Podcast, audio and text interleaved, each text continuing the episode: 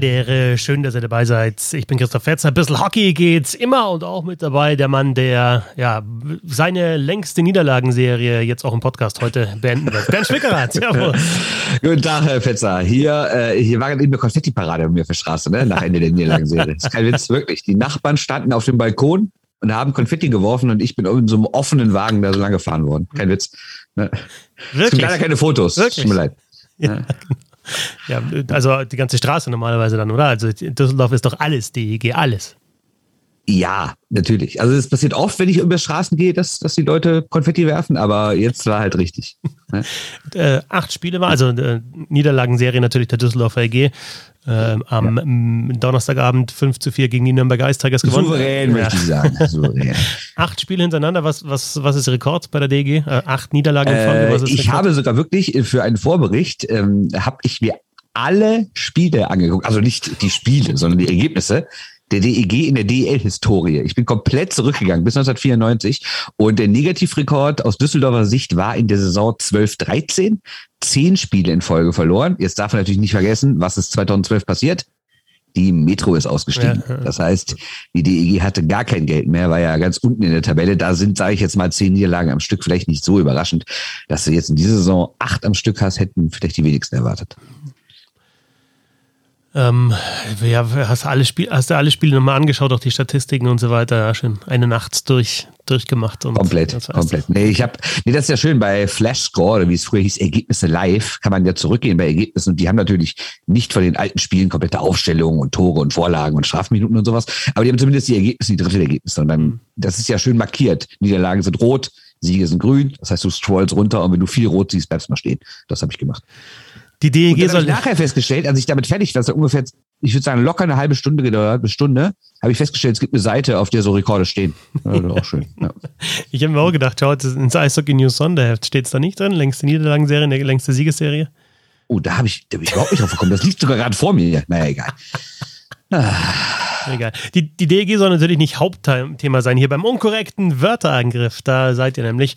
Aber gut möglich, dass ihr beim ersten Thema ja auch mit gestriffen wird. Äh, wir, wir wisst das mittlerweile ein paar Themen haben wir rausgesucht für euch und äh, diskutieren die dann ganz kurz. Und knackig.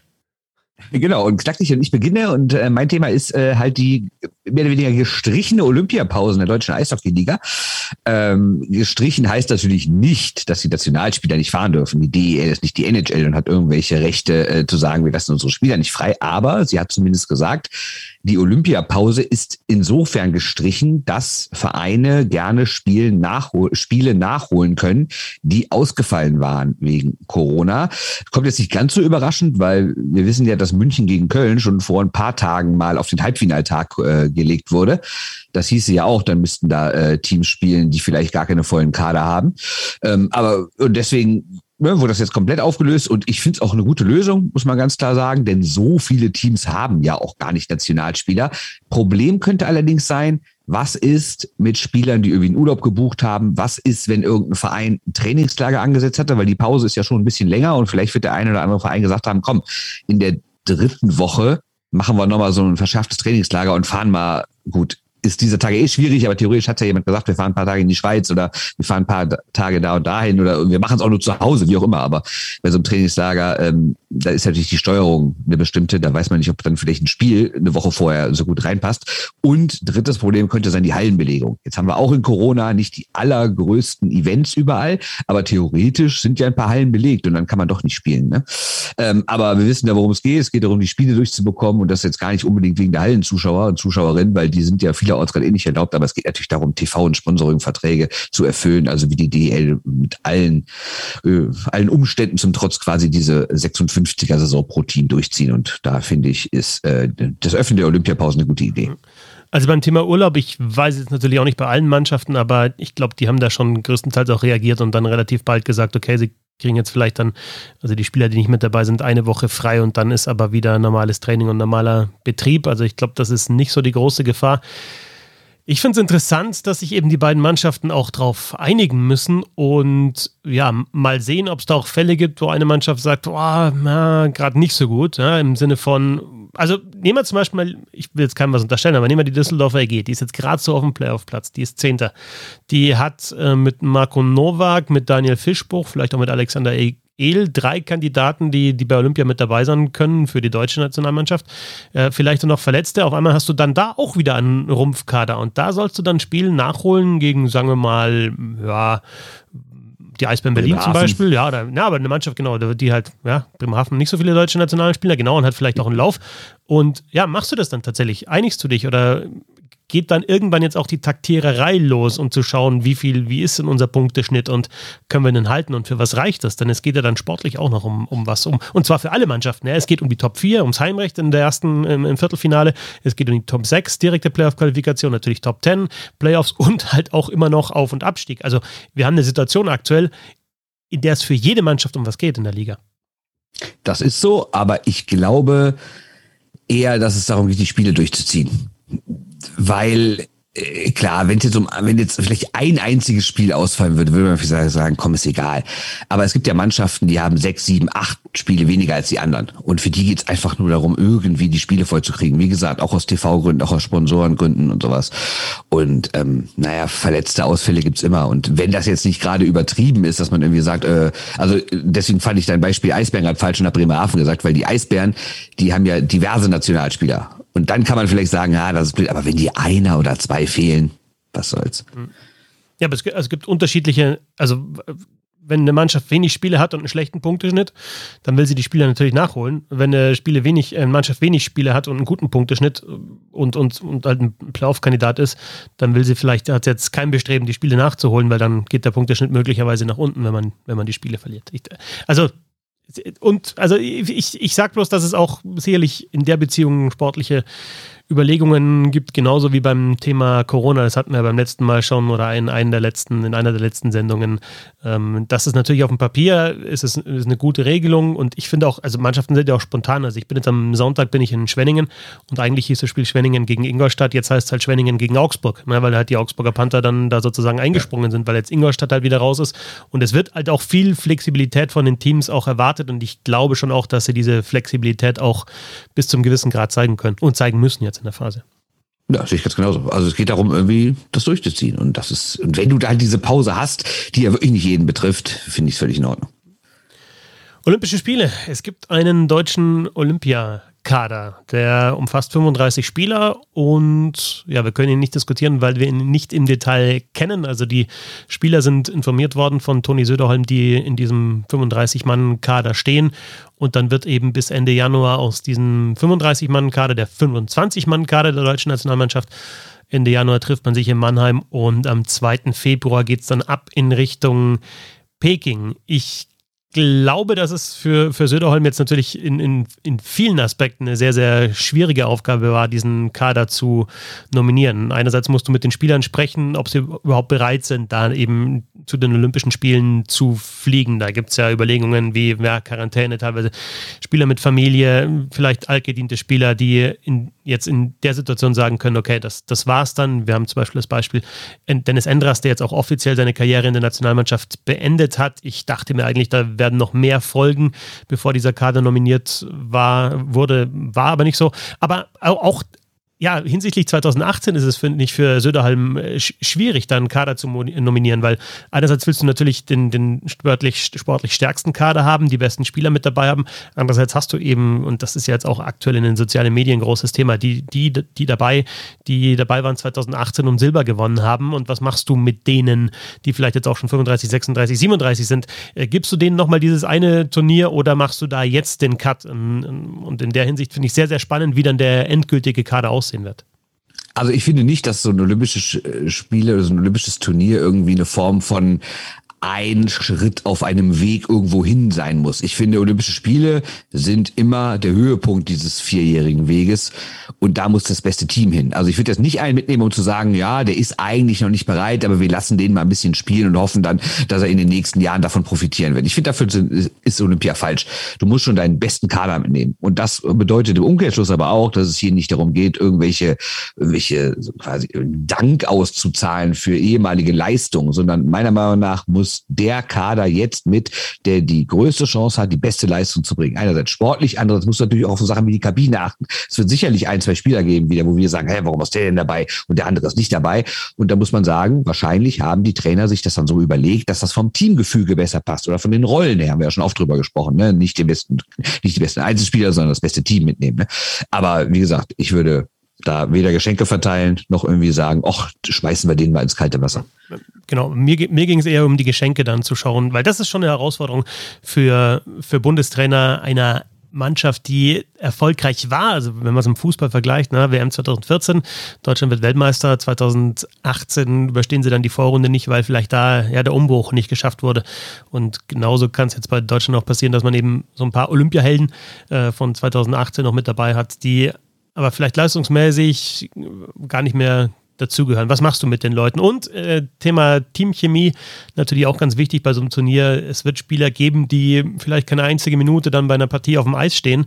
Da musst du natürlich auch die richtigen finden, die dann sich anstandslos auf die Tribüne setzen und trotzdem halt irgendwie was beitragen können durch äh, Stimmung, durch Motivation und so weiter.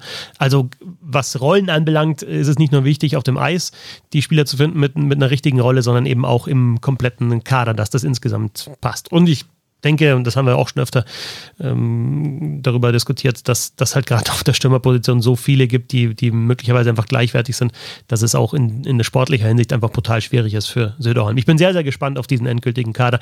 Äh, andere Mannschaften haben wir schon einen kleineren Kader eben benannt.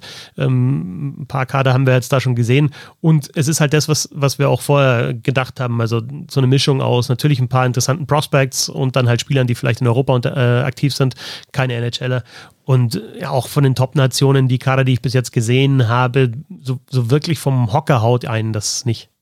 Nee, also viel weiß man ja noch nicht, aber man weiß unter anderem, was äh, die Vereinigten Staaten machen. Und die haben ja am gestrigen Donnerstag ihren Final Roster äh, bekannt gegeben. Und ja, ich sag mal so, da sind jetzt schon acht Spieler bei, die in Europa spielen, zwei aus der AHL, aber 15 College-Spieler. Und die sehen es nämlich dann genauso. Wir sehen das als Turnier, um irgendwie Leuten Spielpraxis zu geben auf dem Niveau und dann sollen die vielleicht in den nächsten Jahren was reißen. Da sind jetzt natürlich auch ich Leute bei, die hoch gedraftet wurden und ich Leute, von denen wir in ein paar Jahren vielleicht sagen, wow, äh, ein richtiger Star geworden. Trotzdem finde ich schon krass, weil wenn du allein mal überlegst, ich meine, du könntest wahrscheinlich allein aus der DEL eine wirklich gute US-Mannschaft zusammenstellen, ne? Und dass man dann nur insgesamt, also wenn man dann noch sieht, was in der KL rumläuft, wahrscheinlich in der Schweiz, ein paar ja auch in Schweden und sowas und Österreich, was auch immer für liegen, äh, finde ich schon krass, dass man 15 College-Spieler mitnimmt. Aber vielleicht wollen sie so ein Miracle-Ding kreieren also Borzowski ist ja der Einzige aus der DL, also David Borzowski, der in Ingolstadt spielt,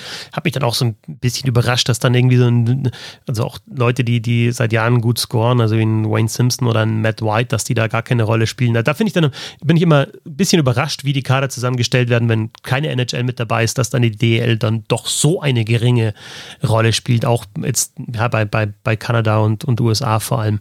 Und dass man dann doch eher aufs College setzt. Äh, bekanntester Name bis jetzt von denen, die dabei sind, natürlich ein Ex-NHLer, also David Krejci, der Tscheche, ist mit dabei. Äh, der ist natürlich jetzt noch nah dran an der NHL-Karriere, ist noch nicht so lang vorbei. Das ist halt so derjenige, der aus meiner Sicht so ein bisschen rausgestochen hat bis jetzt. Das ist ein schöner Zusatz, den du sagst, aber leider hättest du am besten Fall vor dem äh, Krejci-Teil abbrechen müssen, weil dann hätte ich den perfekten Übergang zum nächsten Thema gehabt. Nämlich Lukas Reichel hat sein Debüt gegeben für die Chicago Blackhawks und äh, der Übergang wäre nämlich gewesen, dass du gesagt hast, du findest komisch, dass wenig Leute aus der DL dabei sind. Und das passt sehr gut dazu, was ich die Tage in einem Podcast gehört habe. Ich glaube, es war der PDO-Cast, wo es, äh, wo eine, eine, eine minutenlange äh, Lobeshymne auf Moritz Seider gesungen wurde. Und da es nochmal um den Draft ging. Und alle sagten, wisst ihr noch damals, da haben wir alle gesagt, was draft die den an sechs, bescheuert. Und da sagte einer, naja, ich hatte den nicht äh, viel schlechter als sechs, äh, weil ich hatte mich informiert, dass die DEL mittlerweile eine ganz gute Liga ist und irgendwie ist die DEL total, das Wort im Englischen war underscouted, glaube ich. Äh, und das würde ja auch dazu passen, dass die jetzt halt fast niemanden aus der DEL mit zu Olympia nehmen, weil diese Liga irgendwie trotzdem nicht im Fokus ist. Klar, wir haben alle die Geschichten erzählt mit, ach guck mal, da sitzen sie wieder, die Scouts und gucken sich, äh, gucken sich Seide an, gucken sich danach Stützler an. Dann bei Reichel waren ständig die Scouts da. In München saßen sie wegen Peterka und sowas. Ja, es gibt einzelne Scouts, die hier sind. Trotzdem muss man sagen, diese Liga wird immer noch relativ wenig beobachtet. Und man fragt sich, warum? Denn um jetzt mal aufs Reichel-Debüt zu kommen, er hat direkt erste Reihe gespielt, neben Patrick Kane, neben seinem, neben seinem Jugendhelden quasi. Äh, er hat immerhin knapp 16 Minuten gespielt, äh, hat drei Torschüsse gemacht. Ähm, Klar, insgesamt wird er jetzt erstmal wohl nur neun Spiele machen, dann geht's wieder runter, weil äh, für die es nicht wissen, ist es so, wenn du einen Einstiegsvertrag in der NHL hast, das erste Jahr gilt dann erst, wenn du zehn NHL-Spiele gemacht hast.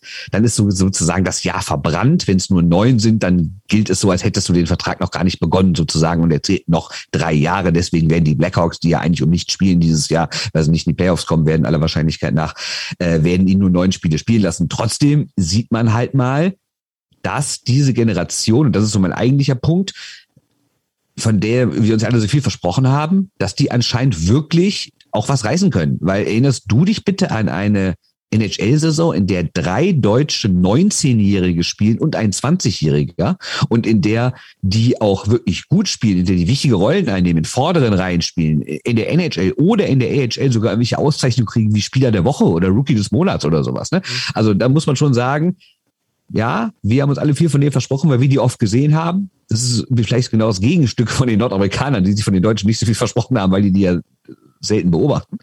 Aber man muss sagen, dieser Hype, der da ist seit ein paar Jahren, scheint berechtigt zu sein. Der einzige von diesen, ich nenne sie mal die goldenen fünf des deutschen Eishockey-Nachwuchs, der es immer noch nicht geschafft hat, ist Dominik Bock. Aber mal sehen, ob das noch passiert. Ja, und ob die jetzt 19 oder 20 sind oder wie viele es sind, ist, ist jetzt für mich gar nicht so wichtig. Was ich auch sehr interessant finde, einfach ist, in welche Rollen werden die dann eben äh, geworfen. Und jetzt auch bei Reichel, du sagst, das Nummer 1 Center, ist ja jetzt auch keiner, der sagt, okay, den probieren wir jetzt mal aus und der spielt dann irgendwie dritte, vierte Reihe und dann kriegt er halt mal fünf, sechs Wechsel und dann schauen wir mal, ob er da einen Check fahren kann und vielleicht, wenn er Glück hat, schießt aufs Tor. Sondern die, die bringen ja auch jetzt die Blackhawks, also er hat, spielt ja in der AHL wirklich sehr, sehr erfolgreich, hat einen Punkt pro, pro Spiel, 20 äh, Punkte in 20 Spielen, 11 Tore geschossen. Äh, bei den Rockford Icehawks, Lukas Reichel war auch Spieler der Woche. Und ja, der, der spielt dann Center, was ich auch sehr interessant finde. Also die sehen ihn als Center. Der hat ja eigentlich erst in seiner letzten DL-Saison in dieser Reihe mit Föderl, Nöbels und ihm, wo es eigentlich keinen so wirklichen Center gab und sie das geteilt haben, hat er das so wirklich auch in der DL dann gespielt. Aber sie sehen ihn anscheinend als Center, die Blackhawks, und der spielt einfach in einer sehr prominenten Rolle, wo er einfach seine Qualitäten auch zeigen kann. Nämlich eben, ja, gutes Skating, eben die Scheibe auch raustragen. Ich habe eine Statistik gesehen dann äh, von, äh, von Scott Powers über äh, Sport Logic, dass er eben im ersten Drittel er zusammen mit Kane die, die, die meisten Controlled Entries hatte und die meisten Controlled Exits, also mit dem Scheibe, mit der Scheibe aus, auf dem Schläger, ähm, raus ist aus dem eigenen Drittel und rein ist ins gegnerische Drittel. Also einfach eine, eine sehr moderne Spielweise, ähm, gute Übersicht, setzt seine Mitspieler ein. Patrick Kane sagt schon, oder man, man merkt, dass Patrick Kane ja, das schon cool findet, dass wieder so ein Spieler mit viel Tempo an seiner Sp Seite spielt und ja, die erwarten sich sehr, sehr viel. Wenn man bei The Athletic den Artikel von Scott Powers und Mark Lazarus äh, liest, dann sieht man da auch nochmal, ja, dass, dass die Blackhawks wohl auch vorsichtig mit ihm umgehen werden, was du gesagt hast. Also mehr als neun Spiele in der NHL wird er in der Saison nicht machen. Und sie wollen ihn aufbauen, weil sie brauchen ihn auch, weil sie nicht so viele ähm, Prospects haben auf der Stürmerposition. Insofern, ja, ist das schon richtig cool. Und ja, der nächste, der wirklich einen super Eindruck gemacht hat und wirklich an alle, die sich vielleicht nicht so viel mit der NHL beschäftigen, wenn er jetzt wieder runtergeht in die AHL, dann ist es, äh, heißt es nicht, okay, sie waren jetzt nicht, nicht zufrieden, sondern die wollen ihn halt jetzt mal testen und ich glaube, der erste Test war schon sehr, sehr erfolgreich. Genau, und äh, wenn, wenn, du das gerade ansprichst mit Lazarus und den ganzen The Athletic-Leuten und so, also dieser Hype, der jetzt da gemacht wurde, klar, man muss sagen, die Blackhawks sind natürlich auch ein Verein, die haben das große Medienaufkommen, weil es einer der, vielleicht sogar der äh, beliebte Verein in den USA ist. Dann Stützle, klar, spielt halt in Kanada, da ist die Aufmerksamkeit eh da. Und dann hast du noch Peterka in Buffalo, ist auch eine große Eishockeystadt, und Seider in Detroit, ebenfalls eine große Eishockeystadt. Deswegen ist es wahrscheinlich auch, dass dieser Hype größer ist. Wenn jetzt irgendeiner vierte Reihe in Arizona sein Debüt geben würde, wäre nicht das ganze Internet voll mit irgendwelchen Clips und sowas. Aber wie krass das jetzt bei Reiche war, dass da irgendwie zehn Reporter und Reporterinnen irgendwie beim Training sind und jeden Wechsel beim Training von ihm filmen und ins Internet stellen und die hunderte Likes und Retweets und was auch immer kriegen kriegen. Das ist schon eine krasse Entwicklung und da, das ist das, was ich meine. Ne? Du hast halt jetzt eben nicht nur Leute, also ich will jetzt gar nicht schlecht über die früheren NHL-Generationen aus Deutschland sprechen, aber der Unterschied ist halt wirklich diese Leute, die jetzt reinkommen, diese jungen 19-, 20-Jährigen, die sind nicht da, um Lücken zu füllen, die sind da, um Leistungsträger zu sein. Zweites Powerplay hat äh, Lukas Reichel auch gespielt und ja, eine Minute ja. und jetzt hatte ich es gerade hier, eine Minute 19 durfte er Powerplay spielen. Ja, und da auch wirklich einen Einfluss gehabt auf dieses Powerplay. Und der Artikel von Paus und Lazarus, Lazarus den man wirklich auch äh, lesen kann, da ist wirklich, wird jeder Wechsel dann auch nochmal äh, genauer beleuchtet. Der heißt Lukas Reichels Impressive NHL-Debüt gives Blackhawks Reason for Hope. Also da ist halt auch viel Hoffnung eben mit seiner Person dann verknüpft. Und ja, was jetzt diese 1555 sagen, wohl schon auch zu Recht. Und natürlich seine Leistung in der AHL. Thema Prospects und Scouting und DEL, NHL, die Midterm Rankings wurden veröffentlicht. Ähm, vom NHL Central Scouting äh, Service. Vielleicht damals zum Hintergrund, äh, das ist eine, eine Vereinigung, eine ähm, eine Organisation, die 1975 gegründet worden ist, von Jack Button übrigens, äh, Vater von Craig Button. Craig Button dürfte den meisten dann was sagen, der war mal General Manager der Calgary Flames Anfang der 2000er und arbeitet jetzt bei TSN eben auch als Experte für Prospects, für Nachwuchsspieler.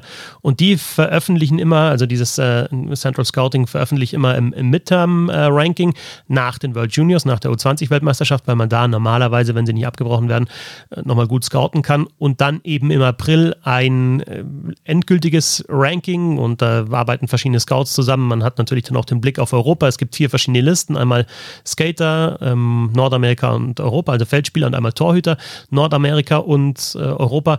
Und ja, auf, auf dieser Liste sind auch äh, insgesamt sieben Deutsche. Beste Position Julian Lutz auf Platz 33, eben der europäischen Feldspieler. Also da muss man dann nochmal aufpassen, dass es nicht absolut äh, Platz 33 ist, sondern dass natürlich die Spieler aus Nordamerika normalerweise dann auch ähm, ja, eine größere Lobby haben und besser gerankt werden. Aber es sind insgesamt sieben mit Lutz, Hauf, Blank, Rollinger, Hübner, Kalche und Betterhaar. Und ich finde da ganz gut, dass es eben in der, in der Masse wieder ein bisschen mehr ist, was natürlich schon auffällig ist, Bernd, dass eben da so die absoluten Top-Prospects für den nächsten Draft aus deutscher Sicht fehlen. Und wenn du vorher gesagt hast, ja, da tut sich was, dann ist es trotzdem immer noch so, dass, ja, dass, dass wir jetzt einfach ein paar Deutsche haben, die, die auch teilweise hoch gedraftet worden sind und die sehr erfolgreich sind in der NHL, dass es dann aber jetzt so, zumindest in der nächsten Saison, vielleicht auch in den nächsten Jahren, äh, durchaus auch sein kann, dass es dann mal halt über ein paar Jahre wieder keinen First Rounder gibt. Und dann ist halt die Frage, Frage, wie groß ist der Pool an Spielern, die tatsächlich sich durchsetzen in der NHL? Ja, die Frage ist natürlich, ist das schlechter? Also einerseits kannst du natürlich sagen, wenn du so einzelne Top-Picks hast, wie so ein Dreiseitel oder wie so ein Schütze oder so ein Seider, dann ist, dann bringt das natürlich erstmal mehr Aufmerksamkeit. Und mehr Aufmerksamkeit ist immer gut für den Sport. Sei es irgendwie medial, sei es über das Fans reinkommen, sei es das Sponsoren reinkommen. Ne? Das ist immer gut. Aber langfristig ist es vielleicht gar nicht schlecht, wenn die Breite besser wird. Ne, klar, es ist das kein Entweder-Oder. Am besten wäre natürlich, wenn die Breite gut ist und die Spitze auch. Aber ähm, ich glaube, man muss sich trotzdem nicht so riesig viele Sorgen darum machen, dass die, ähm, dass halt jetzt wahrscheinlich kein First Rounder und auch kein Second Rounder dabei sein wird im nächsten Draft. Ähm, ja, weil diese Leute, die in den letzten Jahren gedraftet wurden, die wir eben alle erwähnt haben, das sind natürlich wirklich noch Ausnahmen. Also auch wenn drei Jahre in Folge es deutsche Spieler in der ersten Runde gab, darf man nicht davon ausgehen, dass das jetzt die nächsten 10, 15 Jahre immer so passiert. Aber vielleicht nochmal alle Namen und wo sie herkommen. Ich habe die jetzt vorher so runtergerattert. Also auf 33 Julian Lutz, München haben wir auch schon in der DL gesehen. 49 Luca Hauf, Krefeld, ganz großes Talent und ja auch noch ein bisschen jünger als die anderen. 95 Alexander Blank, Krefeld auch schon DL und jetzt bei der U20-Weltmeisterschaft äh, mit dabei und auch Siegtorschütze, Doppeltorschütze gegen die Tschechen und Siegtorschütze gegen die Tschechen. 105 Ralf Rollinger, Mannheim, 129 Niklas Hübner, Ingolstadt, 135 Luigi Calce, Mannheim und dann eben auf der Liste Nordamerika ähm, 100, Nummer 153 Ryan Betterhaar von den SC Broncos. Ja, aber du siehst, dass selbst so ein Club wie Ingolstadt, der jetzt in den letzten Jahren nicht irgendwie ständig DNL-Meister geworden ist, dass die jetzt auch dabei haben, ist auch eine gute Entwicklung. Sonst hast du natürlich viele die üblichen, vor allen Dingen halt Red Bull Akademie, Mannheim und Krefeld, wo ja auch immer wieder Leute hergekommen sind. Ne? Aber auch das wird ein bisschen breiter. Shane Wright ist auf Nummer eins der nordamerikanischen Feldspieler, der war ja auch bei der U20-Weltmeisterschaft dabei. Und da auch nochmal eben der Hinweis, wenn man dieses Midterm-Ranking sieht, dann ja, dann, dann, dann weißt du auch, die Guten waren bei der U20-Weltmeisterschaft dabei, haben da eine Rolle gespielt und um auch da nochmal auf äh, Seider, Stützle, Reichel, Peterka nochmal zu blicken. Also wenn du da auch einen guten Eindruck machst, eben bei der U20-Weltmeisterschaft und vielleicht zusätzlich noch eine gute Saison spielst in deiner Liga, in der DL oder wo auch immer, dann hast du natürlich auch bessere Chancen, hoch gedraftet zu werden. Dieses äh, Midterm-Ranking ist natürlich jetzt nicht äh, verpflichtend für irgendwelche Clubs, klar, die können selber entscheiden, wen sie wo draften, aber halt immer ein ganz guter, äh, ganz guter Anhaltspunkt. Knaller Übergang zum nächsten Thema. Wenn du hoch gedraftet wurdest, aber nicht geschafft hast, nur das deutsche Vorfahren, landest du wo? In Iserlohn. Ha, der Gag ist ungefähr zehn Jahre alt, ähm, aber wir wollten eigentlich, äh, wir wollten aber nur über Iserlohn sprechen. Ich brauchte irgendeinen fiesen Übergang, äh, denn da ist Brad Tepper nicht mehr da und ähm, ja, das ist jetzt nicht mehr die allerneueste Meldung am heutigen Freitag, aber äh, im vielleicht im Verlauf dieser Eishockey-Woche, auf die wir zurückblicken, äh, ist das passiert und das ist ja schon ein komischer Zeitpunkt. Also klar, man kann jetzt erstmal sagen, Iserlohn spielt in letzter Zeit nicht gut, die verlieren viel, die stehen unten, die drohen abzusteigen. Kann man alles sagen und natürlich steht der Trainer zur Diskussion, ist nicht der Erste, bei dem das passiert ist, ist auch nicht der Erste, der gehen musste. Aber der Zeitpunkt ist natürlich schon komisch. Erstens, mitten darin in einem Corona-Ausbruch in das Team und er sitzt irgendwie in Quarantäne. Und Punkt zwei, eigentlich hatten sie doch gerade so ein bisschen die Kurve bekommen. Das heißt, wir reden davon, dass sie rund um die Weihnachtszeit, wo es schon mal hieß, oh, das wird eng für Tepper, da haben sie gesagt, nee, wir behalten ihn, wir stärken ihn den Rücken. Dann gewinnen sie in Düsseldorf, was jetzt für Iserlohn emotional nicht ganz unwichtig ist. Und sie gewinnen in München. Ja, in München läuft es auch nicht gut, aber als Tabellenletzter in München zu gewinnen, finde ich erstmal ganz gut. Und trotzdem muss er gehen, gerade jetzt. Und ich finde es komisch, gerade wenn wir auch da, da, äh, hinschauen oder darauf schauen, was in Iserlohn los ist. Weil es ist ja nicht so, als hätte er jetzt irgendwie, klar, die haben prominent eingekauft, da sind die Erwartungen hoch, verstehe ich alles, vergangene Saison schon in Playoffs gewesen und dachten wirklich dieses Jahr vielleicht sogar noch einen Schritt besser zu sein als letztes Jahr. Da ist natürlich der letzte Platz eine Enttäuschung, aber wir müssen natürlich auch die Umstände angucken, dass die zweimal in Quarantäne waren. Ich habe gerade den Kader, äh, die aktuellen Statistiken vor mir. Es gibt genau einen einzigen Spieler, oder nein, falsch gesagt, es gibt nicht einen einzigen Spieler, es gibt vier Spieler, vier aus dem ganzen Kader, die alle 32 Spiele mitgemacht haben. Das ist, finde ich, ein bisschen wenig, ehrlich gesagt. Und wenn wir zum Beispiel gucken, dass so ein Chris Foucault, der nun wirklich wahrscheinlich der beste Spieler ist, der prominenteste Zugang, wenn du vom Meister kommst und da Leistungsträger warst und da kommst du nach Iserlohn. Und er hat ja auch wirklich stark gespielt bis dahin, ne, der Mann. Der hat 27 Punkte in 22 Spielen gemacht. Das Problem ist, sein bislang letztes Spiel, wenn wir auf heute gucken, war am 28.11. Das heißt, du spielst seit mehr als einem Monat ohne deinen besten Spieler und auch viele andere fehlen. Und wenn du gespielt hast, waren viele andere auch gar nicht richtig fit, weil sie in Quarantäne saßen, weil sie vielleicht positiv waren, weil sie über Wochen nicht trainieren konnten, weil sie dezimiert spielen mussten. Und dann finde ich das alles sehr, sehr komisch. Du, du weißt natürlich nie, was hinter den Kulissen passiert. Darüber wollen wir auch nicht groß spekulieren, aber da ich bin absolut bei dir, dass es ist ja auch einfach so, dass Diesel und Roosters, das kann man jetzt auch objektiv sagen, die Mannschaft sind, die am härtesten jetzt in der Saison von, von, von Corona getroffen worden ist, weil, ja. weil sie jetzt wieder in Quarantäne sind, in einer, in einer Situation, wo, halt, wo sie halt hinten drin hängen und eigentlich Spieler bräuchten, um zu gewinnen, um sich nach vorne zu arbeiten. Und weil sie halt einmal nicht in Quarantäne waren, aber halt wirklich mit einer Mannschaft angetreten sind, 14 plus 2, die, die nicht konkurrenzfähig sind, die dann trotzdem noch alles gegeben hat, die dann auch teilweise gefeiert worden ist von den Fans. Das kommt ja da auch nochmal mit dazu, äh, dass die Stimmung Stimmung ja, glaube ich, unter den Fans da zumindest in der Phase gar nicht so schlecht war. Ja, und die, die halt jetzt schon wieder schauen muss, wo, wo sie bleibt, so ungefähr.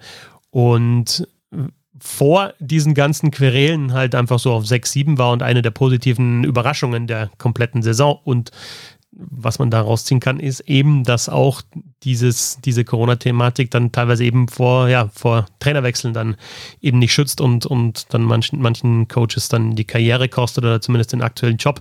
Ein neuer Trainer, natürlich muss man auch noch erwähnen, in äh, Iserlohn äh, Kurt Kleinendorst, den wir zuletzt in Nürnberg gesehen haben in der Saison 2019-20, war auch schon mal in Ingolstadt 2015-16 und jetzt eben der neue Headcoach der Iserlohn Roosters, hat einen sehr, sehr guten Ruf und Sebastian hat ja da auch ähm, ja eigentlich nur oder sehr, sehr viel Gutes auch äh, berichtet von ihm, was, Wer? was in Sebastian Böhm, äh, Dings, so. äh, der von den, wer ist das genau, ne, von äh, Nürnberger Nachrichten, genau, ja.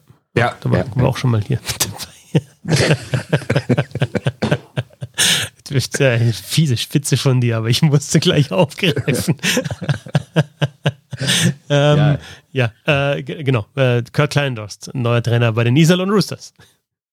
Sehr schön. Dann kommen wir zu den Personen der Woche. Immer unsere letzte Kategorie hier im unkorrekten Wörterangriff. Vorher nochmal kurz der Hinweis, natürlich sind wir auf äh, Social Media unterwegs und mit Bissl Hockey und es gibt die Möglichkeit zu crowdfunden, in die Bissl Hockey Fankurve aufgenommen zu werden. Bissl Hockey auf steady, steady.de slash Bissl Hockey oder über PayPal oder über eine Überweisung. Alle Infos in den Show Notes. Meine Person der Woche heute mal, ja, auch mal negativ.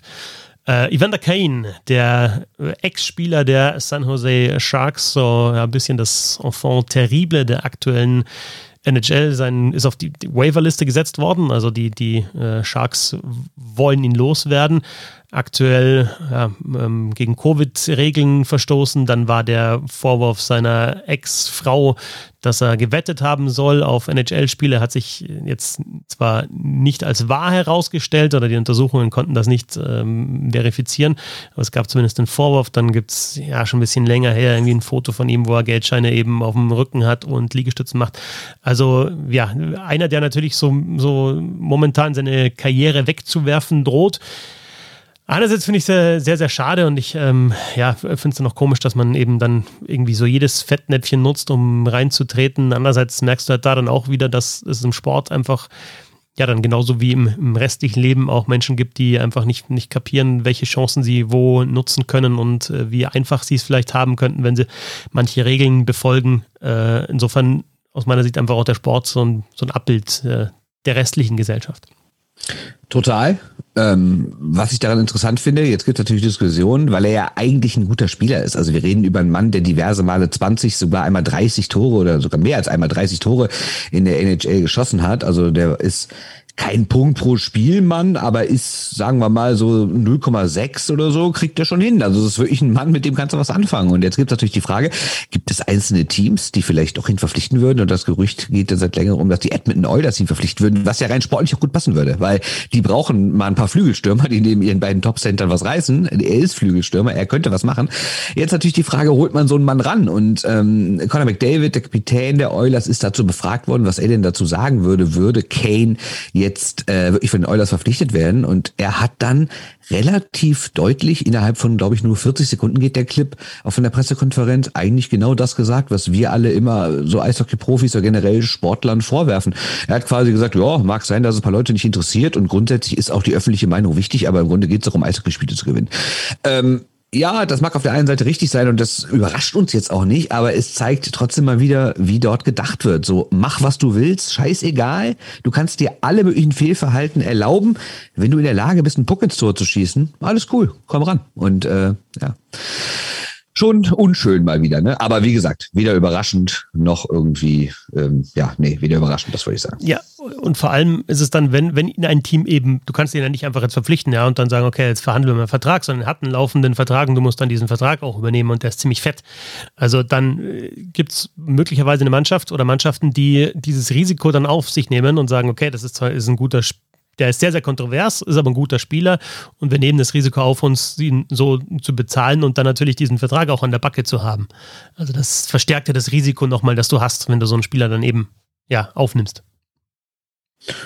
Absolut, ja. So, meine Person der Woche. Äh, ich muss gleich vorwegnehmen, dass ich selbst nicht gesehen habe. Ich sage erstmal, wie die Person ist. Es ist Ronja Jenicke, die nämlich äh, bei auch dein, einem deiner Auftraggeber bei Magenta Sport äh, Expertin war für das Spiel der DEG gegen die Nürnberg Ice Tigers am vergangenen Donnerstag.